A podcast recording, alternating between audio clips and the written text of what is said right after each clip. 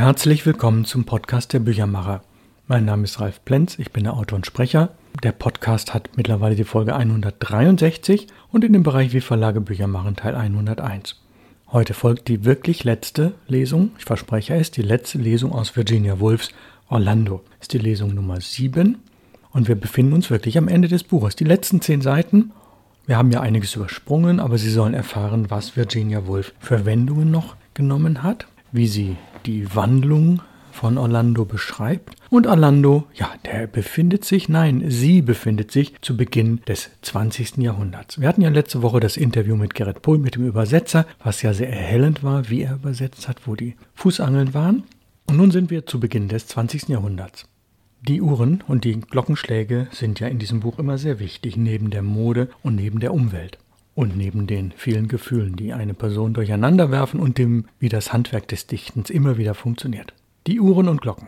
Wie ein Donnerschlag schlug die Stalluhr vier. Kein Erdbeben hatte je zuvor eine ganze Stadt so schnell zerstört. Die Galerie und all ihre Bewohner zerfielen zu Staub. Ihr eigenes Gesicht, das die ganze Zeit dunkel und düster gewesen war, während sie sich umschaute, wurde wie von einem Pulverblitz erhellt. In diesem Licht konnte sie alles in ihrer Nähe mit äußerster Klarheit erkennen. Sie sah zwei Fliegen um sie kreisen und bemerkte, dass ihre Körper blau schimmerten. Sie sah einen Ast knorren im Holz nahe bei ihrem Fuß und wie ein Ohr ihres Hundes zuckte. Gleichzeitig hörte sie einen Ast im Garten knarren, ein Schaf im Park husten, einen Mauersegler schreien, der am Fenster vorbeiflog. Ihr Körper zitterte und prickelte, als stünde sie plötzlich nackt draußen bei einer scharfen Kälte. Trotzdem bewahrte sie, anders als damals, als die Uhr in London zehn schlug, vollständig ihre Fassung. Sie war jetzt eins mit sich und ein Ganzes und bot damit vielleicht gegen den Schock der Zeit eine größere Oberfläche. Sie stand auf, aber nicht überstürzt, rief ihre Hunde und lief festen Schrittes mit großer Munterkeit die Treppe hinunter in den Garten. Hier war jeder Schatten unter den Pflanzen unfassbar deutlich zu erkennen. Sie bemerkte die einzelnen Körnchen Erde in den Blumenbeeten, als trüge sie ein Mikroskop vor den Augen. Sie sah alle Feinheiten der Verästelung eines jeden Zweiges an jedem Baum, jeder Grashalm war erkennbar, alle Rippen und Blütenblätter. Gärtner Stups kam auf dem Weg daher, und sie sah an ihm jeden Knopf seiner Gamaschen. Sie sah Betty und Prinz, die Zugpferde, und sie hatte noch nie vorher Bettys weißen sternförmigen Stirnfleck und die drei längeren Haare bemerkt, die aus dem Schwanz von Prinz heraushingen. Draußen im Viereck des Hofes wirkten die alten grauen Wände des Hauses wie Kratzer auf einer noch frischen Fotografie. Sie hörte den Lautsprecher auf der Terrasse eine Tanzmelodie verzerrt wiedergeben, der die Leute im samtrot ausgelegten Opernhaus von Wien lauschten. Angespannt und dem gegenwärtigen Augenblick verbunden, spürte sie eine seltsame Angst davor, dass, wann immer der Strom der Zeit sich öffnen würde und eine Sekunde entschlüpfen ließ, damit eine unbekannte Gefahr entstünde. Die Anspannung war zu erbarmungslos und zu hart, um sie ohne Beschwerden lange zu ertragen. Sie wanderte schneller, als sie gelegentlich mochte, so als ob ihre Beine ihre Bewegung festlegten durch den Garten hinaus in den Park. Hier zwang sie sich unter großer innerer Anstrengung bei der Zimmermannswerkstatt stehen zu bleiben und zuzusehen, wie Joe Stubbs ein Wagenrad baute. Sie stand da und sah auf seine Hand, als die Uhr ein Viertel schlug. Es durchfuhr sie glühend heiß. Sie bemerkte mit heftigem Abscheu, dass dem Daumen an Joes rechter Hand der Fingernagel fehlte und sich dort, wo der Nagel sein sollte, eine schlüsselartige Wucherung aus rosa Fleisch wölbte. Der Anblick war so abstoßend, dass ihr für einen Moment schlecht wurde. Aber in der Dunkelheit dieses Augenblicks, als ihre Augenlider flatterten, wurde sie von der Last der Gegenwart befreit. Es lag etwas Seltsames in dem Schatten, den ihre Lieder warfen, etwas, wie jeder erfahren kann, der in den Himmel hochschaut, was immer aus der Gegenwart herausfällt, daher sein Grauen, seine Unsagbarkeit, etwas, vor dem man sich hütet, es wie den Körper eines Schmetterlings mit einer Nadel zu durchstechen und es dann schön zu nennen. Denn es ist körperlos, es ist ein Schatten ohne Substanz oder Eigenschaft, und doch besitzt es die Kraft, alles zu verwandeln, dem es sich hinzufügt. Dieser Schatten also, der entstand, als sie während ihrer Schwäche in der Werkstatt des Zimmermanns mit den Augen blinzelte, stahl sich aus ihr heraus, vereinigte sich mit den unzähligen Eindrücken, die sie im Inneren gewonnen hatte, und ordnete sie zu Erfahrungen, die sie ertragen und begreifen konnte. Ihre Erinnerungen begannen zu wogen wie das Meer. Ja, dachte sie und seufzte erleichtert tief auf, während sie sich von der Werkstatt entfernte um den Hügel zu besteigen. Ich kann wieder anfangen zu leben. Ich bin bei The Serpentine, dachte sie. Das kleine Boot kämpft sich über die weiße Wand der tausend Tode. Ich bin dabei zu verstehen. Das waren ihre Worte. Ganz deutlich, aber wir können nicht leugnen, dass sie seitdem eine kaum noch unparteiische Zeugin für die Ereignisse war, die vor ihr lagen, und dass sie sich durchaus ein Schaf für eine Kuh oder einen alten Mann namens Smith für jemanden gehalten haben könnte, der Jones hieß oder mit Smith keineswegs irgendwie verwandt war. Denn der Schatten von Schwäche, den der nagellose Daumen verursacht hatte, war im weiter hinten befindlichen Teil ihres Gehirns, der am weitesten vom Sehzentrum entfernt liegt, wie in einen Teich geflossen, in dem die Dinge in so tiefer Dunkelheit liegen, dass wir sie kaum erkennen können. Sie schaute nun hinab in diesen Teich oder diesen See, in dem sich alles spiegelt, und manche sagen sogar, all unsere wildesten Leidenschaften, auch Kunst und Religion, seien die Spiegelungen, die wir in der dunklen Tiefe hinten in unserem Bewusstsein dann wahrnehmen, wenn die sichtbare Welt für den Augenblick verschattet ist. Hier blickte sie nun hinein, lang und tief, und sogleich wurde der farnüberwachsene Pfad, auf den sie den Hügel hinaufwanderte, nicht nur ein Pfad, sondern zum Teil auch The Serpentine. Einige Hagedornbüsche wurden zu Damen und Herren, die dort mit ihren Visitenkartentäschchen und Spazierstöcken mit Goldknäufen saßen. Die Schafe wandelten sich teilweise zu großen Häusern in Mayfair. Alles erschien teilweise wie etwas anderes, als wäre ihr Geist ein Wald geworden, den hier und da Schneisen durchzogen. Einige Dinge darin kamen näher. Andere entfernten sich und vermischten sich und trennten sich und bildeten die seltsamsten Bündnisse und Kombinationen in einem dauerhaften Karogitter von Licht und Schatten bis Kanut, der Elchhund, einem Kaninchen hinterherjagte und sie so daran erinnerte, dass es etwa halb fünf sein musste. Tatsächlich war es aber schon 23 Minuten vor sechs. Sie hatte die Zeit vergessen.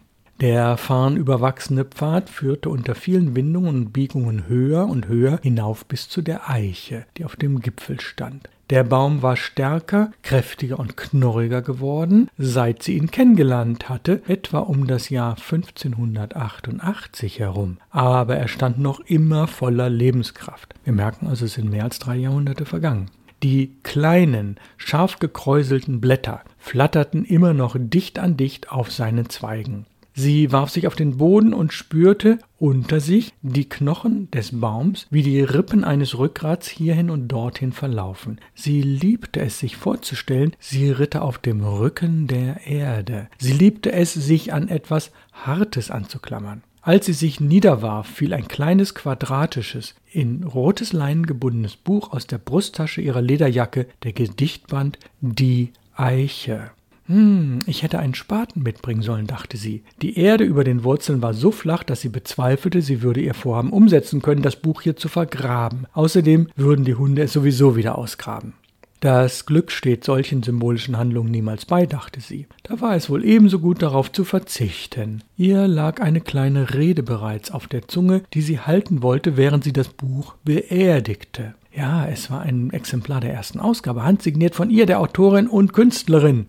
Ich vergrabe dich als Tribut, hatte sie sagen wollen, als Dank an das Land für das, was das Land mir gegeben hat. Aber Himmel, wie dumm klangen diese Worte, sobald man anfing, sie laut auszusprechen. Sie musste an den alten Green denken, der sie vor einigen Tagen vor einer Tribüne aus mit Milton verglichen, abgesehen von dessen Blindheit, und ihr einen Scheck über 200 Guineen überreicht hatte. Sie musste dabei an die Eiche hier auf ihrem Hügel denken und fragte sich, was das mit dem allen zu tun hätte.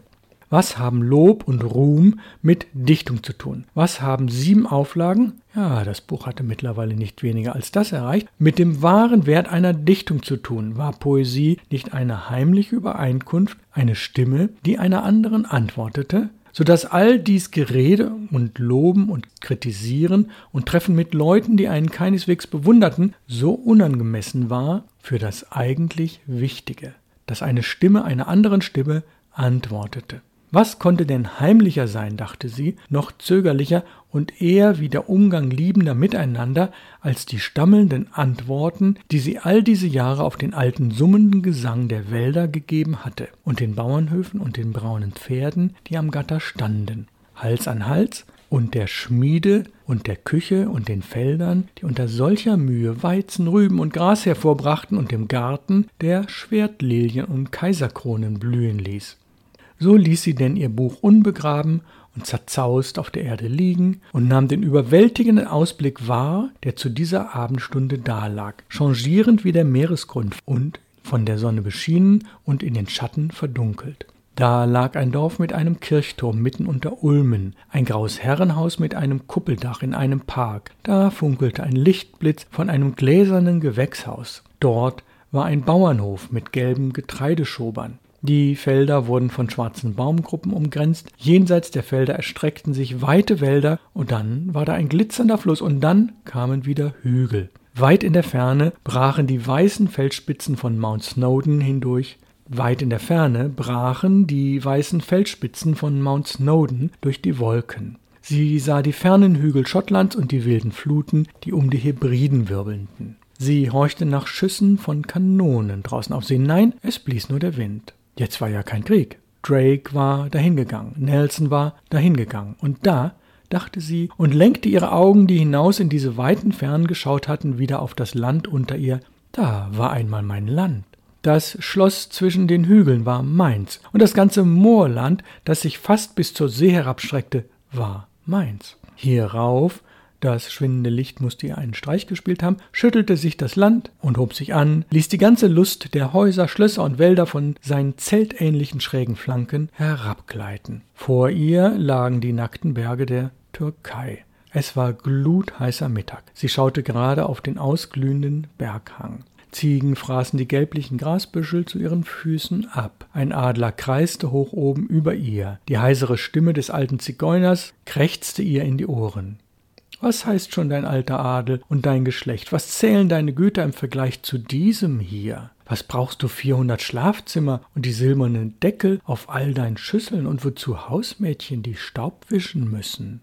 In diesem Augenblick schlug unten im Tal eine Kirchturmuhr. Die zeltförmige Landschaft stürzte und fiel zusammen. Erneut ergoss sich die Gegenwart über Orlandos Haupt, jetzt aber im schwindenden Licht kam sie sanfter herab als zuvor und bot Orlandos Blick keine Einzelheiten, nichts Kleines, sondern nur nebelige Felder, Bauernhäuser, in denen Lampen schielen, die schlummernde Masse eines Waldes und ein fächerartiges Licht, das auf einem Landweg die Dunkelheit vor sich herschob. Ob es neun, zehn oder elf geschlagen hat, konnte sie nicht sagen. Die Nacht war gekommen, die Nacht, die sie von allen Stunden am meisten liebte. Die Nacht, in der die Spiegelungen im dunklen See des Bewusstseins klarer leuchteten als bei Tage. Jetzt musste sie nicht erst ohnmächtig werden, um tief in die Dunkelheit zu schauen, in der die Dinge Gestalt annahmen, und um im See des Bewusstseins einmal Shakespeare zu erblicken, dann ein Mädchen in russischen Hosen, dann ein Spielzeugboot auf The Serpentine und dann den Atlantik selbst, wo er mit Riesenwellen um Kap Horn stürmte. Sie blickte in die Dunkelheit. Das war die Brick ihres Mannes und stieg auf den Kamm einer Welle. Sie stieg höher und höher und höher. Der weiße Bogen tausendfachen Todes stieg vor ihr auf. O du tollkühner, du lächerlicher Mann, der immer nur segelt, so sinnlos geradewegs mitten in das Herz des Sturms um Kap Horn. Aber die Brick war jenseits des Berges von Wasser gelangt und entronnen. Sie war endlich gerettet. Wahnsinn, schrie sie. Wahnsinn. Und dann legte sich der Wind, die Wasser wurden ruhiger und sie sah im Mondlicht die Wellen sich friedlicher kräuseln. Marmaduke, Borthon, Shelmerdine, schrie sie laut, während sie bei der Eiche stand. Der herrliche glitzernde Name fiel aus dem Himmel wie eine stahlblaue Feder. Sie beobachtete, wie er sich im Fallen drehte und wendete wie ein langsam herabfallender Pfeil, der die Luft wunderbar durcheilt. Er kam so, wie er immer kam, in Augenblicken vollkommener Stille, wenn die Wellen sich kräuselten und gefleckte Blätter langsam über ihre Füße fielen in den herbstlichen Wäldern, wenn der Leopard still war, wenn der Mond auf den Wassern lag und nicht sich regte zwischen Himmel und Meer, dann kam er. Alles war still. Es war Mitternacht. Der Mond erhob sich langsam über die offene Landschaft. Sein Licht errichtete ein Zauberschloss auf der Erde. Da stand das große Haus und all seine Fenster waren aus Silber gewirkt. Es hatte weder Wände noch Substanz, alles war Trugbild. Alles war still, alles war erleuchtet wie für die Ankunft einer toten Königin. Als sie herabschaute, sah Orlando im Hof dunkle Federbüsche wippen, sah Fackeln flimmern und Schatten niederknien. Einmal mehr entstieg eine Königin ihrer Kutsche.